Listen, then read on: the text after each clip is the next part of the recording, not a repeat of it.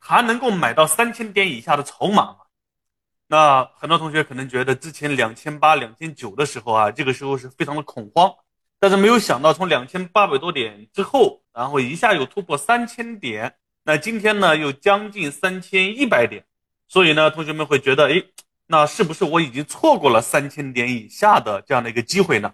好，那今天呢，呃，我来跟大家就大家这几天啊关心的问题来跟大家讲一下。三千点以下的筹码能不能买到？我不能够确定，但是我能够确定的是，三千点以下的筹码会渐行渐远。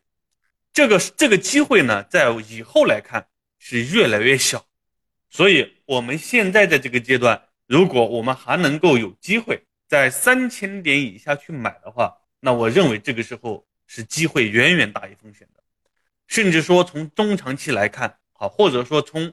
一年、两年以上来看，那三千点以下的机会呢，也会越来越少。那我认为此时闭着眼买都是没有问题的，好吧？